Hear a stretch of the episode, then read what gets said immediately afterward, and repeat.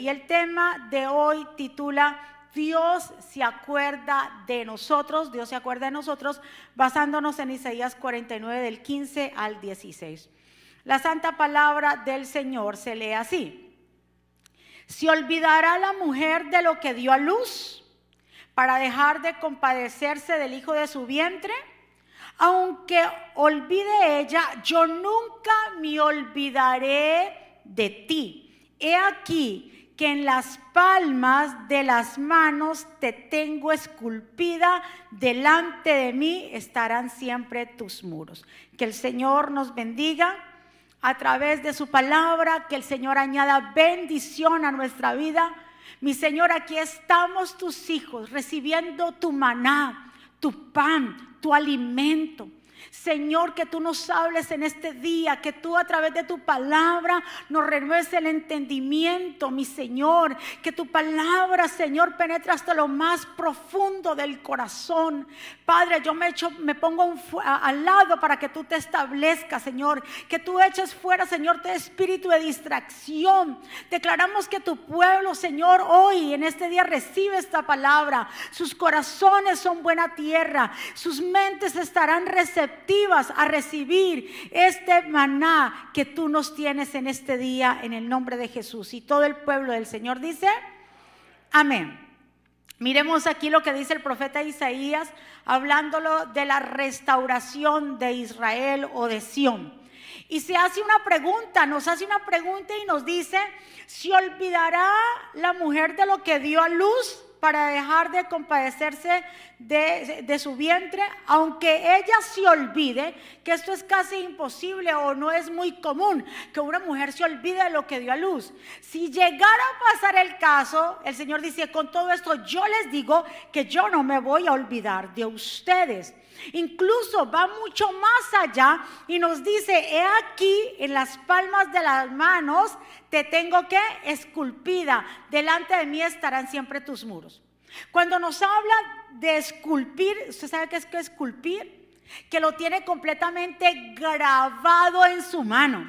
No es que decimos, es que Dios me tiene en su palma de la mano y nos imaginamos el muñequito acá. No, Dios no nos tiene como un muñequito acá. Que, eh, escucha muy bien, el Señor dice, esculpido. ¿Y esculpido qué es? tallado y grabado. Tú y yo estamos esculpidos, grabados en sus manos. Por eso dice, si una mujer, ¿cómo puede olvidarse de cada, olvidarse de lo que dio a luz? Si llegara a pasar el caso, le estoy diciendo que yo no me olvido de ustedes. Diga conmigo, Dios no se va a olvidar de mí. Aunque muchas veces personas piensan que porque no se resuelve en el momento o hay problemas, dificultades, vicisitudes, cosas que suceden, se preguntan y piensan que es que Dios los olvidó. No, Dios no nos ha olvidado, porque Dios llega en el momento preciso. Dios permite circunstancias para qué? Para poder nosotros encontrarnos con Él. Circunstancias para conocer los milagros que Él puede hacer. Circunstancias donde nos doblegamos delante de Él. ¿Cuántos están de acuerdo conmigo? Dígale a su vecino, Dios no te ha olvidado. Es que nunca nos va a olvidar. Y cuando nosotros decimos Señor, acuérdate de mí. No es que le estamos diciendo al Señor que a Él dándole una orden, es que nos estamos diciendo a nosotros mismos, es como esa expresión de decirle a nuestra alma, alma, acuérdate de lo que Dios ha dicho de ti. Acuérdate de mí, es como cuando el salmista dice esa expresión de que alma mía bendice a Jehová y no te olvides de ninguno de sus beneficios. Cuando nosotros nos hablamos, decimos, Señor, acuérdate de mí. Yo le estoy diciendo a mi alma, alma, acuérdate de lo que Dios ha dicho, de todas las promesas que Dios ha estipulado para ti. Cuando se habla de recordar, en la Biblia hay muchas expresiones y y el Señor se refiere a ciertos personajes que dice, y Dios se acordó de tal persona. Cuando encontramos en la Biblia esta definición o esta palabra de recordar, significa pensar y mencionar. Así que Dios se ha acordado de nosotros en este tiempo. Su mano no se ha cortado. Dios nunca se va a olvidar de un pueblo que le ama. Dios nunca se va a olvidar de un pueblo que le clama. Dios nunca se va a olvidar del pueblo que viene hacia Él con fe. ¿Cuántos están? Ahora, miremos aquí. Vamos a ver tres personajes de los cuales la palabra del Señor me registra. Hay varios, pero vamos a tomar tres de ejemplo de quienes Dios se acordó. O sea, de que Dios se acordó de ellos, entonces esto logró que Dios los visitara. ¿Cuántos están? Entonces, miremos el primero, que Dios dice la palabra del Señor, se acordó de Ana. Vamos a resumirlo, primera de Samuel 1.19 al 20. Vamos a mirar esta expresión. Dice, temprano la mañana siguiente la familia se levantó y una vez más fue a adorar al Señor. Después regresaron a su casa en Ramat. Ahora bien, cuando el Cana se acostó con Ana, el Señor se acordó, diga conmigo, el Señor se acordó. El Señor se acordó de la súplica de ella y a su debido tiempo dio a luz un hijo, quien le puso por nombre Samuel porque dijo, se lo pedí al Señor. O sea, ¿qué fue lo que hizo Ana para que Dios se acordara de ella? Para que Dios se acuerde de nosotros, nosotros primeramente nos tenemos que acordar de Dios. Y la gente se olvida de los milagros fácilmente, de los beneficios que Dios le ha dado. Si tú quieres que Dios se acuerde de ti, de tu familia, entonces acuérdate tú de Él. ¿Cuántos están? ¿Qué fue lo que hizo Ana? Que Dios se acordó de ella. Ana, recuérdese que la Biblia especifica y dice, y empieza primera Samuel capítulo 1 hablándonos de del Cana, que era un hombre que tenía dos mujeres, una llamada Penina, la otra Ana. Penina tenía hijos, pero Ana no. Y cada año, como era costumbre, ellos subían a Silo, donde estaba el arca del pacto, para hacer sacrificio a Jehová, a Jehová. Subían cada año. Y dice la escritura bien claro que cuando ellos subían, el Cana repartía a sus hijos y a sus esposas una porción para sacrificar a Jehová. Obviamente Ana no tenía hijos y como no tenía hijos, entonces dice la escritura que, Dios, eh, que, que el Cana le daba una parte especial. El original hebreo dice que le daba la doble porción. Pero que aunque el Cana le daba la doble porción por no tener más hijos, ella esto no le importaba. A ella lo, que, lo, lo, único que le retumbaba en el corazón y la amargura que ella tenía más grande era que Penina, la otra mujer, la amargaba. Y decía que siempre Ana cuando subía, en vez de subir gozosa al sacrificio del Señor, a ofrendar al Señor, había una que le hacía la vida imposible. Que era que Penina se burlaba de ella y Ana no se daba cuenta que Dios la estaba bendiciendo por otro lado. Pero ella se enfocaba más en qué? En el dolor. Se enfocaba en la pena. ¿Cuántos están? Y mucha gente lo que está pasando en este tiempo se enfoca en lo que está sucediendo, que si esto, que si aquello, y no se está enfocando de las bendiciones que Dios le ha dado, de las bendiciones que Dios ha otorgado a ti y a tu familia. Cuando alguien, porque el problema aquí era que Penina le recordaba a Ana su pena.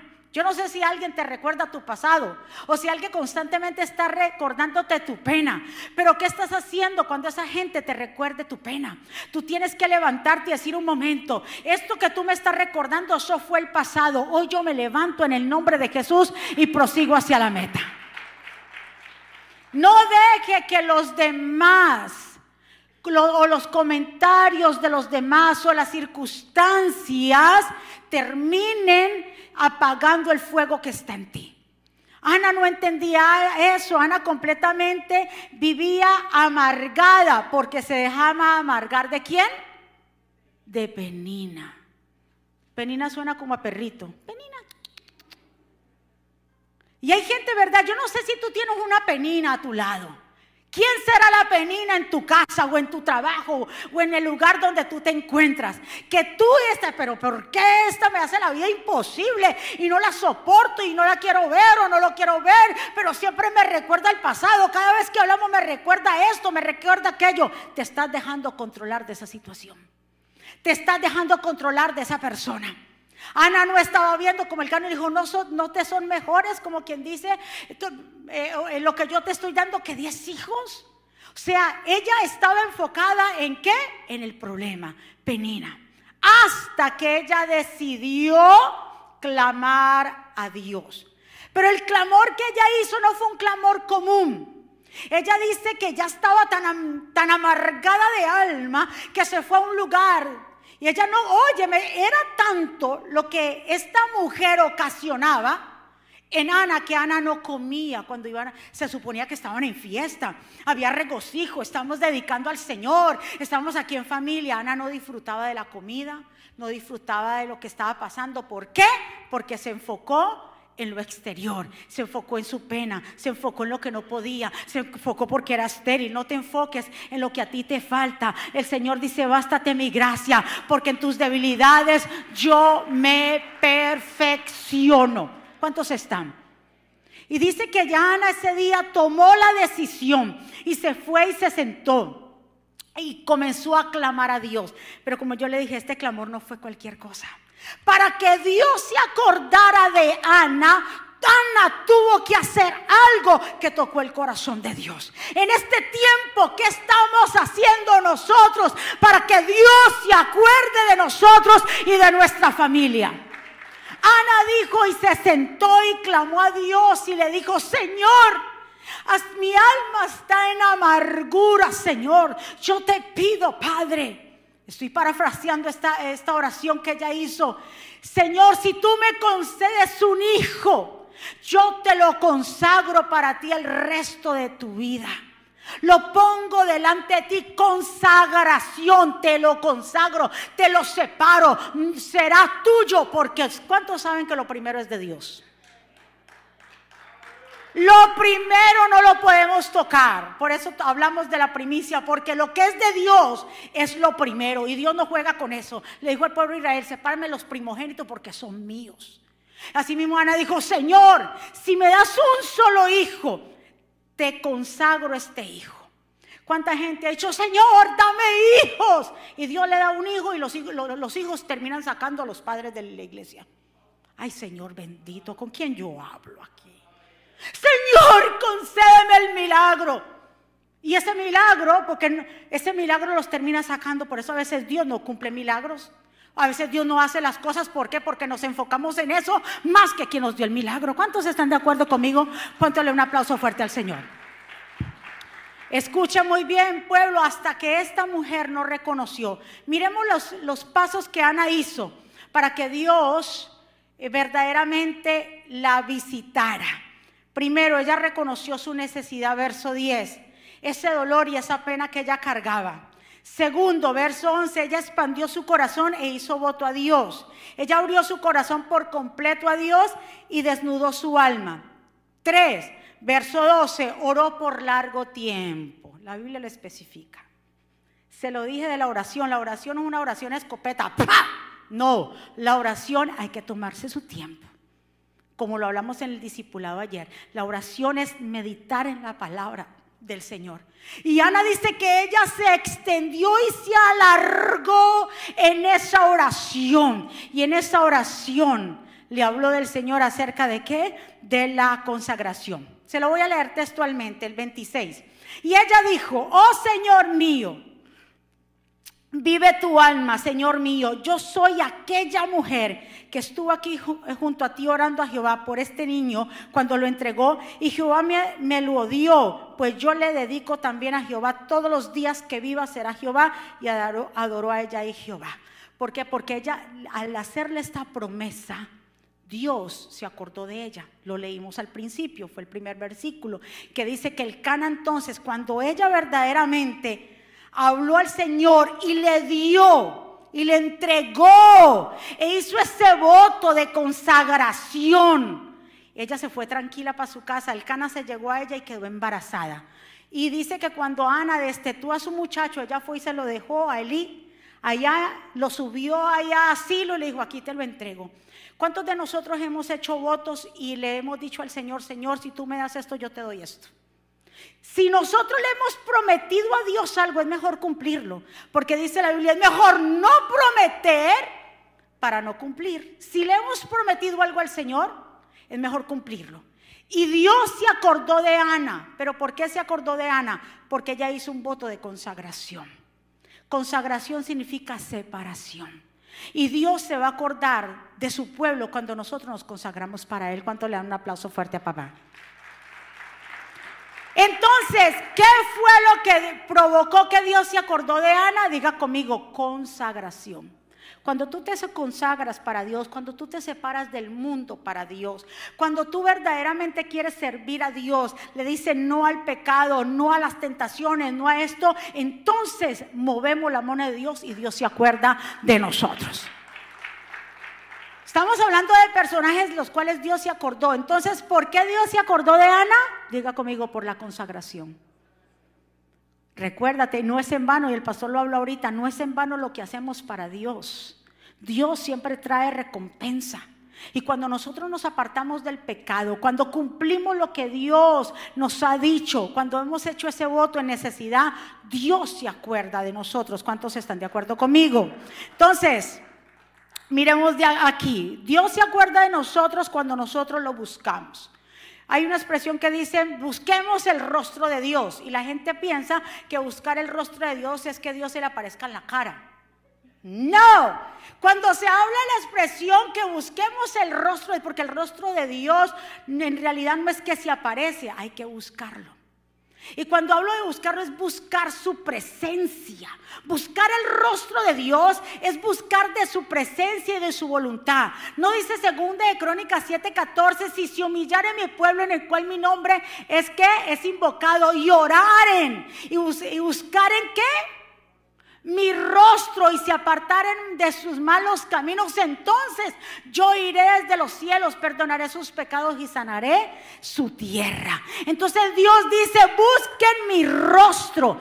Cuando buscamos el rostro de Dios, estamos buscando su presencia. Cuando nos humillamos delante de Él, vamos a alcanzar misericordia. Si queremos que Dios se acuerde de nosotros y nuestra familia, lo primero que es consagración. Consagranse. Eso mueve la mano de Dios cuando Dios ve que tú estás ahí y que están presentando algo y tú dices, esto a mí no me conviene, esto no está bien, cambia el canal. Dios dice, estoy apuntando a eso. Cuando hay una tentación, así como José prefiere salir corriendo, Dios ve eso y te aplaude. Y eso trae recompensa. Eso mueve la mano de Dios. Muévase a su vecino por si acaso y dígale, Dios se acuerda de ti. Segundo personaje que Dios se acordó. Miremos lo que está en Génesis capítulo 8, verso 1. Y dice que Dios, y se acordó Dios de quién. Ah, segundo. Primero fue a quién. Y ahora, Noé. Y se acordó Dios de Noé y también de todos los animales y de todas las bestias que estaban con él en el arca. E hizo pasar Dios un viento sobre la tierra y disminuyeron las aguas. ¿Qué hizo Noé para que Dios se acordara de él? Diga conmigo obediencia. ¿Qué hizo Ana? ¿Y Noé? Obediencia. Y se acordó Dios de Noé. Mire, por la obediencia Miremos en Génesis 6:9. Dice, estas son las generaciones de Noé. Noé, varón qué? Justo, era perfecto en sus generaciones, con Dios caminó Noé. Ay, Dios mío. Es que aquellos que caminan con Dios, Dios entonces se acordará de ellos y de su generación. Cuando verdaderamente nos consagramos para Dios, Dios se acuerda de nosotros. ¿Por qué será que hace hincapié acerca de Noé de esta manera? ¿Saben por qué? Porque en Génesis 6:11 nos habla que la maldad de los hombres se había multiplicado. Por eso Dios vino y trajo el diluvio. Dice, y se corrompió la tierra delante de Dios y estaba la tierra llena de violencia. Y miró Dios la tierra, aquí estaba corrompida porque toda carne se había corrompido de su camino sobre la tierra. Entonces, en medio de ese caos, en medio de la perdición, en medio de la maldad, en medio de la violencia, había un hombre.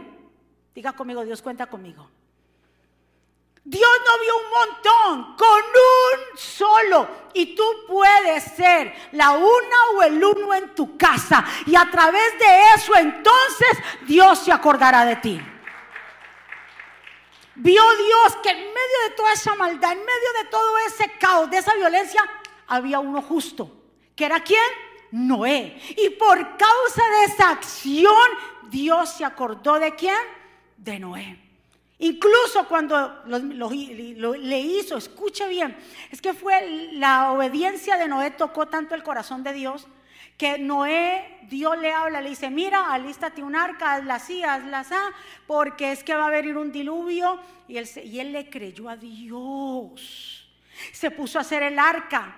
En esos ciento y pico de años que él estuvo haciendo todo eso, predicó la palabra, aunque nadie le creía, pero él le creía a Dios. Aunque nadie te crea, aunque se te cierren las puertas, sigue creyendo, porque Dios es el que va contigo. ¿Cuántos están? Dios vio un Noé, que en esta generación Dios te ve a ti, que aunque la maldad se está multiplicando, que aunque las cosas vayan injustamente, que aunque se, se aprueben leyes en contra de Dios, que aunque la ola esté como esté, tú y yo permanezcamos fiel a Dios y consagrados para Él. Vamos, iglesia, dele otro aplauso fuerte. Incluso, mire, dice aquí, cuando Dios le habla otra vez a Noé en el verso 13 y dice, y Dios dijo a Noé, he decidido el fin de todo ser porque la tierra está llena de violencia. Y a causa de ellos, he aquí, yo los destruiré en la tierra. Qué impresionante porque Jesús nombra a Noé, dice, le preguntan a Jesús, Jesús, ¿y cuándo será el fin? Dijo, yo no le puedo decir cuándo es el fin, pero sí le voy a dar señales, serán como los tiempos de Noé. Escuche, que la maldad se ha aumentado, que las cosas están difíciles, pero Dios siempre va a salvar a aquellos que hacen la diferencia, aquellos justos que quieren hacer la voluntad de Dios.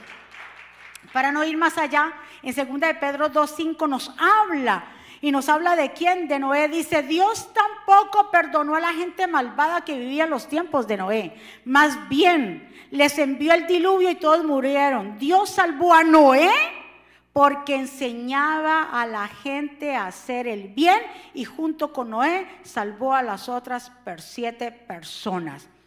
¿Qué hacía Noé mientras tanto hacía el arca? Predicaba. Le dice la Biblia en la Reina Valera, dice que él, era pregonero de justicia. Me imagino mientras llevaba la madera para hacer el arca, la gente se burlaba, pero él decía, arrepiéntanse que viene un diluvio. Miren, arrepiéntanse, lleguen a Dios. ¿Qué es lo que está pasando en este tiempo? Lo mismo. Es lo mismo, Jesús lo dijo como en los tiempos de Noé, así será esta generación. Y cada vez que prendemos la televisión y cada vez miramos cómo esto está más corrompido que otra cosa. Hay corrupción allí, corrupción acá, leyes aquí, leyes allá, que van en contra de los principios de Dios. Pero nosotros no somos de aquellos que nos vamos a alinear en cuanto a eso. No, vamos a ser como en los tiempos de Noé. Que Dios nos vea hombres y mujeres justos, pregoneros de la justicia, que hablan la verdad y que no comprometen la palabra de Jehová, que se van a permanecer vivos van a permanecer como piedras vivas que verdaderamente vamos a hablar lo que Dios nos ha mandado hacer. ¿Cuántos están de acuerdo conmigo? Dios mío, mi amado, estamos en tiempos cruciales. Y la iglesia de Jesucristo tiene que seguir avanzando. Entonces, ¿qué fue lo que Dios vio en Noé? Que Dios se acordó de él. Diga conmigo obediencia. Es que la obediencia caracterizaba a Noé. Cuando no había nada y la gente se burlaba y no había, ¿cómo puede ser que no llovía y cómo ahora va a llover? queda muy, muy lejos el mar donde estaban ellos, pero sin embargo, Noé le creyó. Y en medio de ese proceso, cuando ellos entraron al arca, entraron los animales, Dios preservó a todos los animales y a la familia de Noé. Y Noé 40 días y 40 noches llovió. Dice que las cataratas se abrieron de los cielos, más las aguas de, que estaban en la tierra comenzaron a subir y todo fue destruido. Mas, sin embargo, dice, después de más o menos, Noé pasó un, un año en esa arca. Dios dice bien claro que le dio la indicación a Noé cuando salir. Noé mandaba un cuervo, luego mandó una palomita y así, pero Dios le habló y le dijo, Noé, ya todo está bien, sal del arca y yo te doy el mandato que comiences a multiplicarse. Escuche mi amado pueblo, Dios es el que nos va a dar instrucciones. ¿Cuándo es que nosotros vamos a tener que actuar?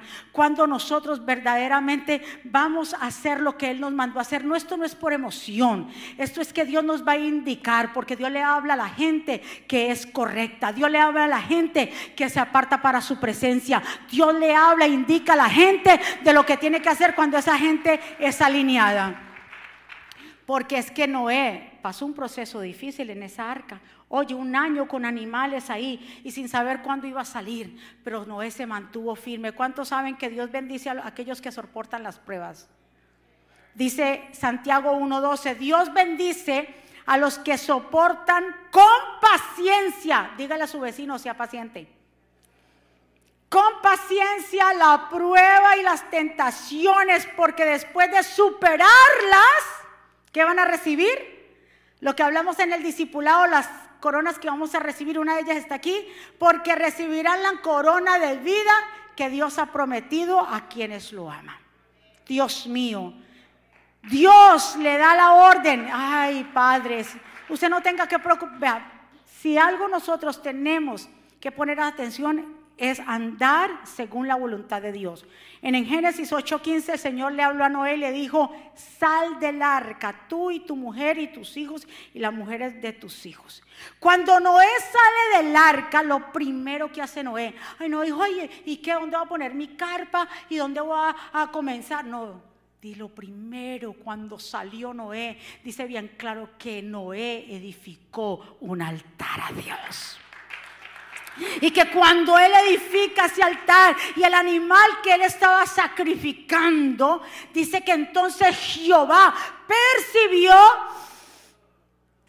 olor fragante. Que si queremos ser olor fragante vamos a andar en obediencia.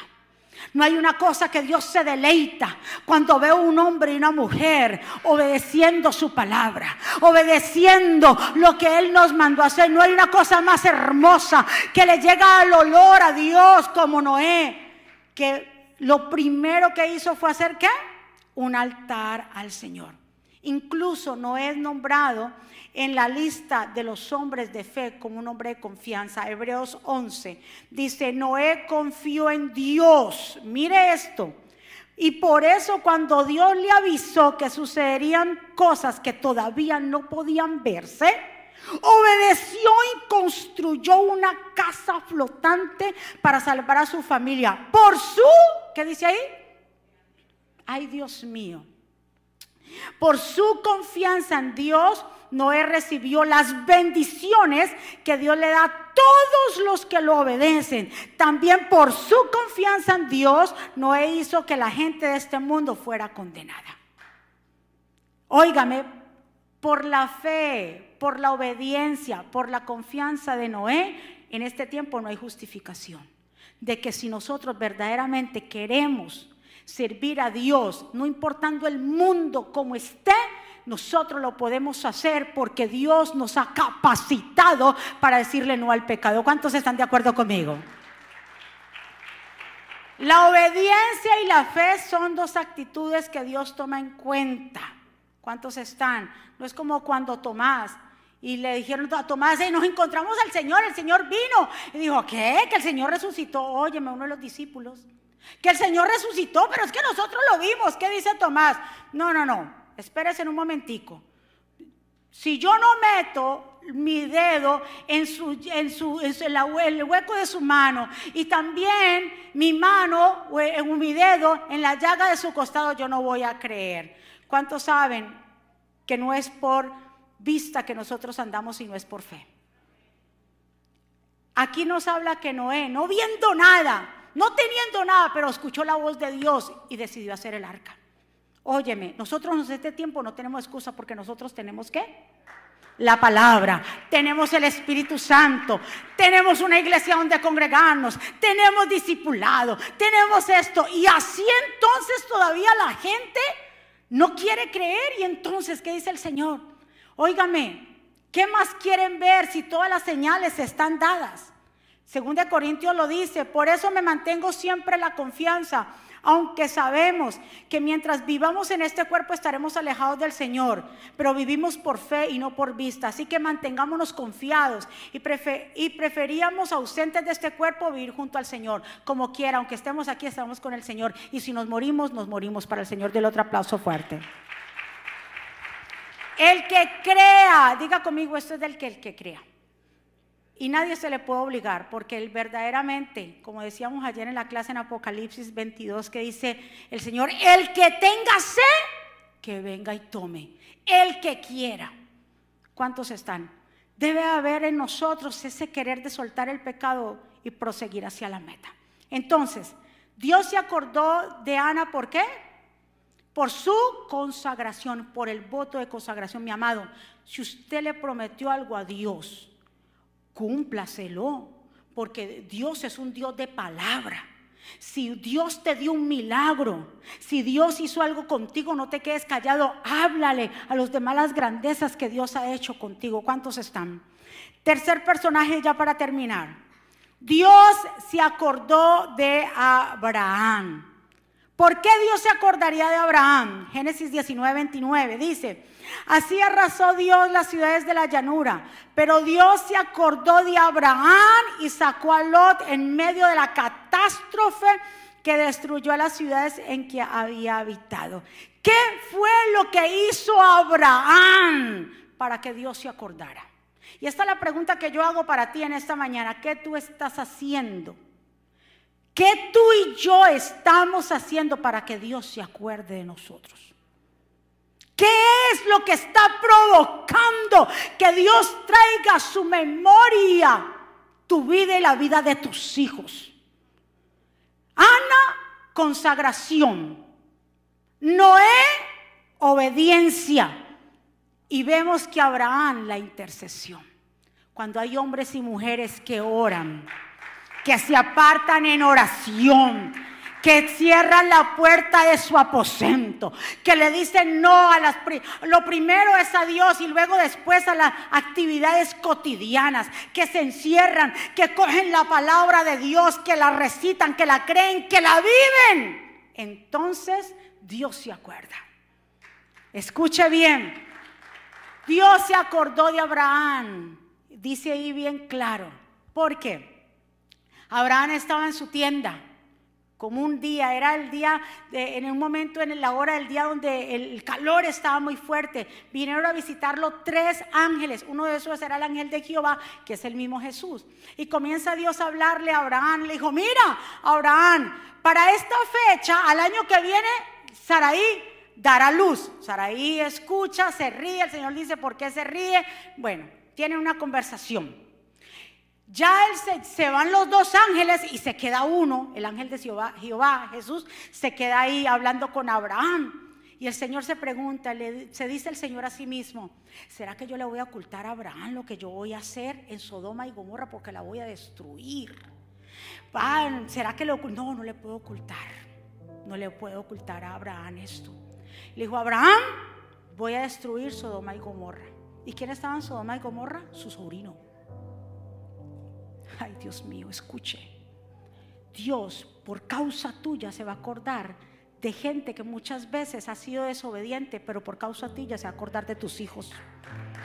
Ay, yo no sé con quién yo hablo. Dios se va a acordar de tu gente por causa tuya. Porque has provocado que Dios se acuerde de ti. Porque ha sido una mujer y un hombre que se ha consagrado para Dios. Porque ha sido una mujer y un hombre que han tenido confianza y fe en Dios. Porque ha sido un hombre y una mujer de oración. Y cuando ellos están hablando, le dijo, ve, parafraseando, voy a destruir Sodoma y Gomorra. ¿Qué? Señor, hasta mi sobrino. Señor, señor, un momento, espérate.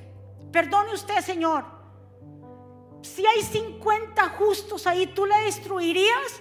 Y el Señor dice, no, pues si hubieran 50 justos, yo la voy a destruir.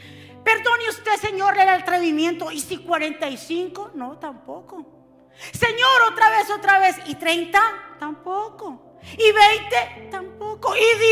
Tampoco. O sea que ni 10 justos había en Sodoma y Gomorra, si era la depravación. Escuchen muy bien, ni 10 se encontró. Y el Señor le deja saber Abraham esto. Por causa de que, por la intercesión de Abraham, porque eso, Abraham puso a un lado lo de Saraí. Eso no le puso tanta atención que su mujer iba a dar a luz y que la promesa.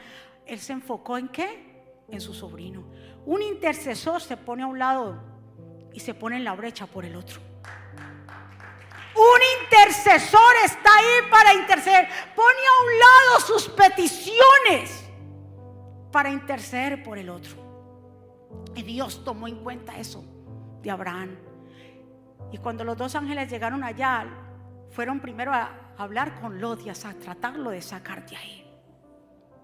O sea que Dios vio que ni siquiera en Sodoma había ni diez justos. Y el clamor, porque la gente estaba clamando a Dios por Sodoma. Mire lo que dice. Y su pecado era tan grave, el clamor contra Sodoma y Gomorra resulta ya tan insoportable y su pecado gravísimo. Por eso bajaré a ver si realmente sus acciones son tan malas como el clamor contra ellas me lo indica. Y, y si no, he de saberlo. O sea, que había gente alrededor que estaba orando por un, por un juicio en contra de Sodoma. Porque Sodoma y Gomorra eran ciudades perversas. Y Judas 7 nos habla, dice, así también Sodoma y Gomorra y las ciudades vecinas son puestas como escarmiento al sufrir el castigo del fuego eterno por haber practicado como aquellos inmoralidad sexual, vicios en contra de la naturaleza. Y usted ya sabe lo que me significa lo, eh, lo de que es de Sodoma. Digo el Señor, es tanta la perversidad de esta gente que yo tengo que destruir esto. ¿Y qué pasó? Dios no encontró cuántos? ni diez. Y lo, la Biblia considera, y lo habla en segunda de Pedro 2.7, mire lo que dice, por otra parte, libró al justo Lot. O sea que había, ¿qué? Por ese uno, pero por la intercesión del otro. Dios se acuerda de Abraham y rescata a Lot. Dios mío. Mire lo que dice, por otra parte, libró al justo Lot, que se hallaba abrumado por la vida desenfrenada de estos perversos. Pues este justo que convivía con ellos y amaba el bien, día tras día sentía que se le despedazaba el alma por las obras inicuas que vivía y oía. Todo esto demuestra que el Señor sabe librar de la prueba a los que viven como Dios quiere y reservar a los impíos para el castigo en el día del juicio. Entonces Dios vio que había aunque sea uno que le provocaba indignación lo que se hacía en Sodoma. Por ese uno, Dios rescató la familia de Lot. Aunque la rescató porque ahí no ellos están más arraigados, de ahí que lo sacó a la fuerza. Y la mujer de Lot en medio del camino pereció porque miró hacia atrás. Y Jesús dijo por eso, no sean, acuérdense de la mujer de Lot. ¿Qué hizo la mujer de Lot? O sea, no es, no es que solamente el mirar, ella en su corazón llevaba a Sodoma y Gomorra aquí y le dolió que Dios la destruyera. Mi amado, usted y yo que estamos aquí hoy, tenemos que provocar que Dios se acuerde de nosotros.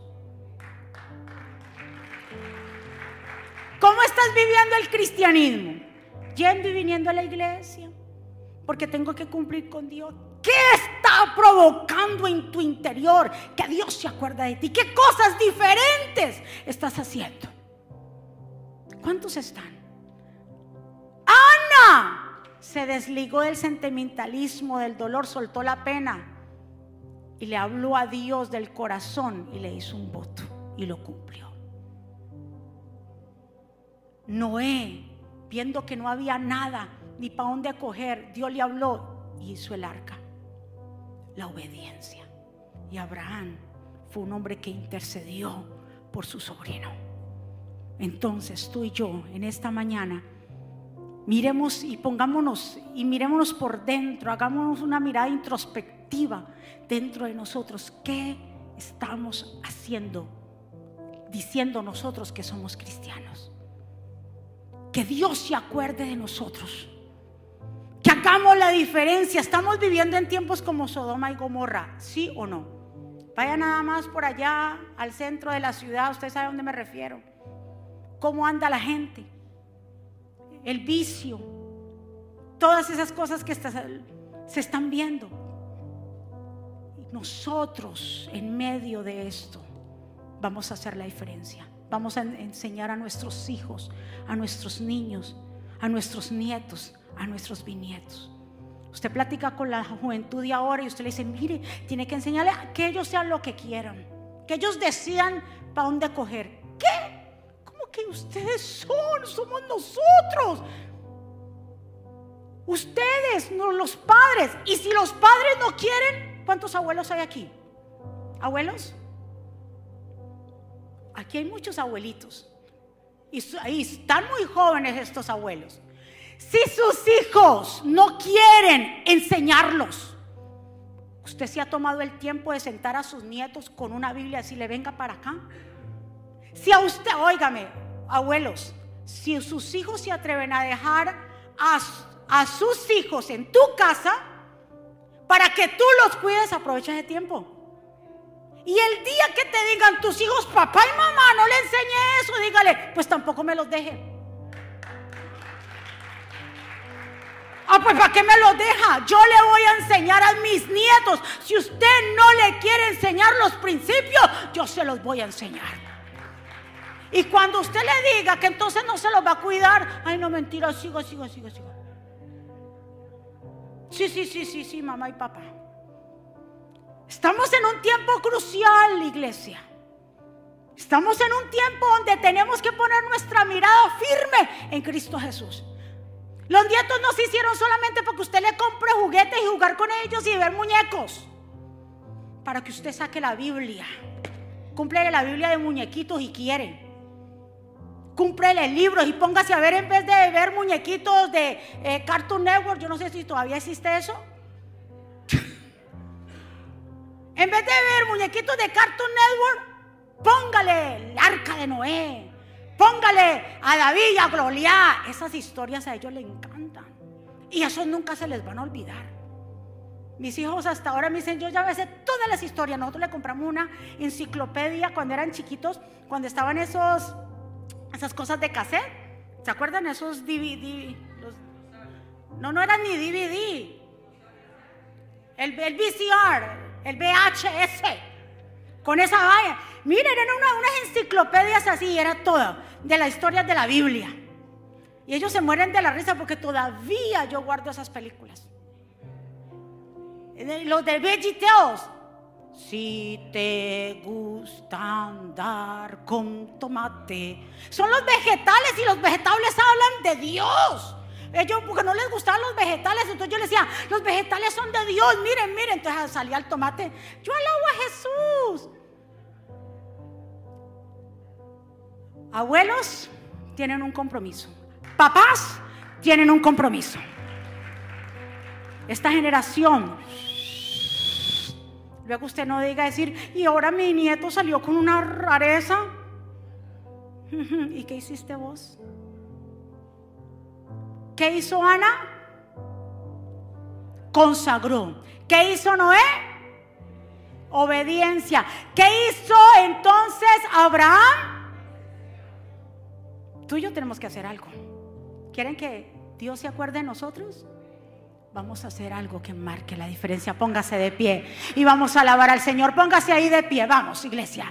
Y adoremos al Señor. Porque Dios se acuerda de nosotros. Dice la palabra del Señor en Salmo 136. Dios no se olvidó de nosotros cuando nos vio derrotados. Dios nunca deja de amarnos. Cuando pedimos ayuda, Dios se acuerda de nosotros. Deuteronomio 4:31, pues el Señor tu Dios es Dios compasivo, no te abandonará, ni te destruirá, ni se olvidará el pacto que juró a tus padres.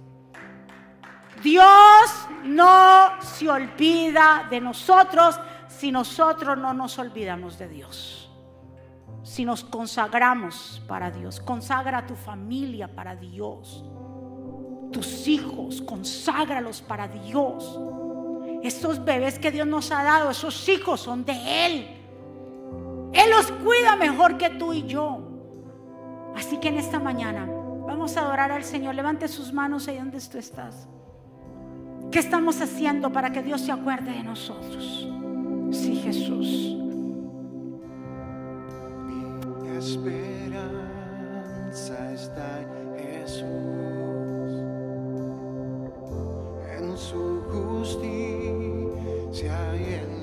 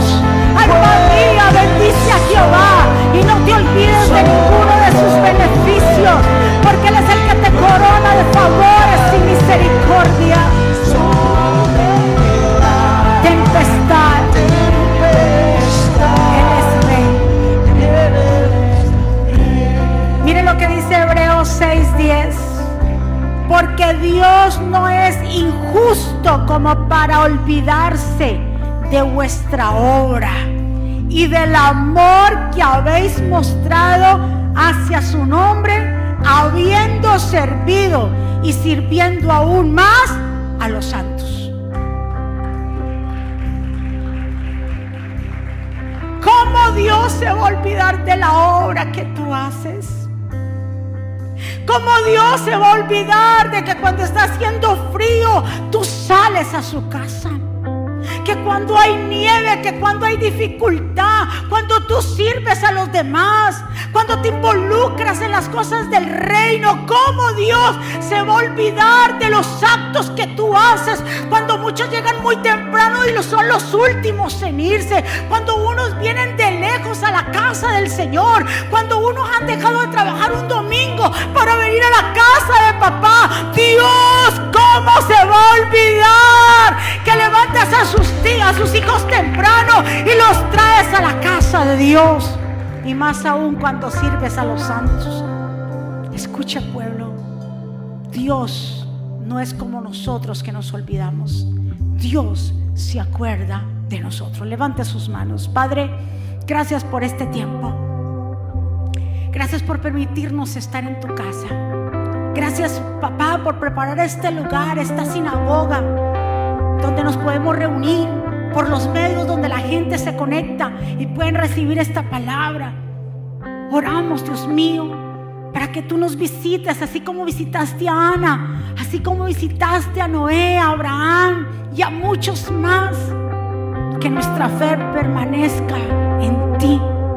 Esto no se trata por lo que vemos, ni por lo que sentimos, es por la convicción que tú has puesto en nuestro corazón a través de tu palabra en esta mañana sea alguien aquí o alguien allá que desea reconciliarse con el Señor, que desea entregarle el corazón a Jesús, que desea y dice, yo quiero algo nuevo en mi vida, yo necesito a Jesús porque reconozco que sola no puedo, solo no puedo, yo soy pecador.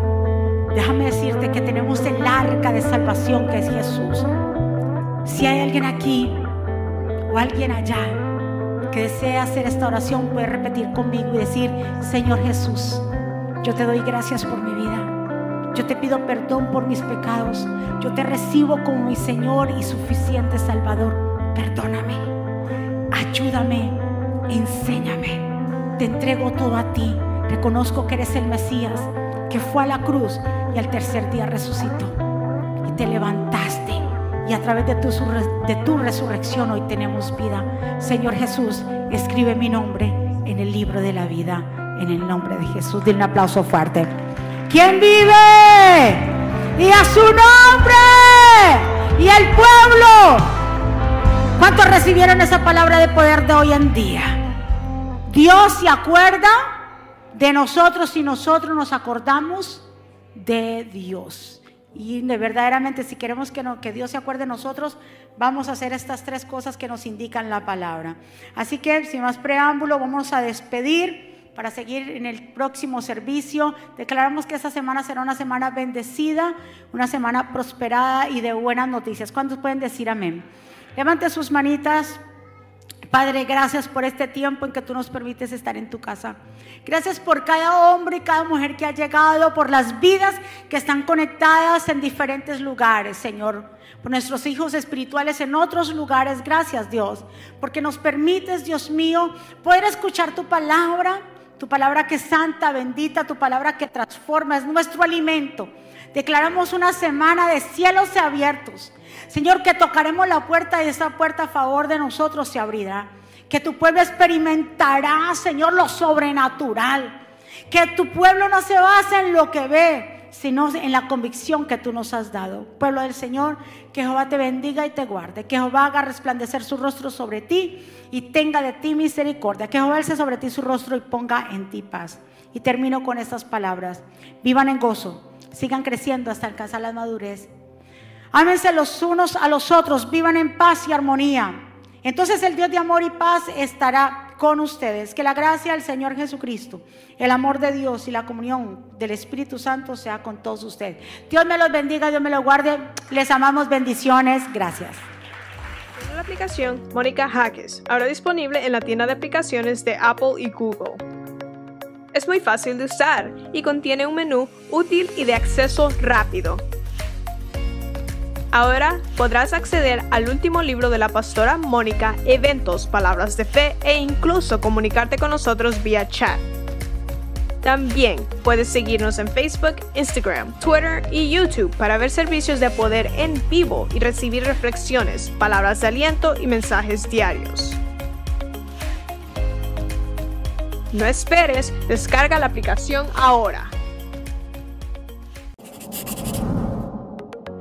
¿Quieres estar al día con todos los eventos de la pastora Mónica Jaques y Ministerio Jesucristo Vive?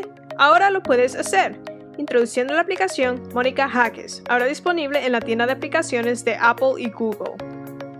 Es muy fácil de usar y contiene un menú útil y de acceso rápido. Ahora podrás acceder al último libro de la pastora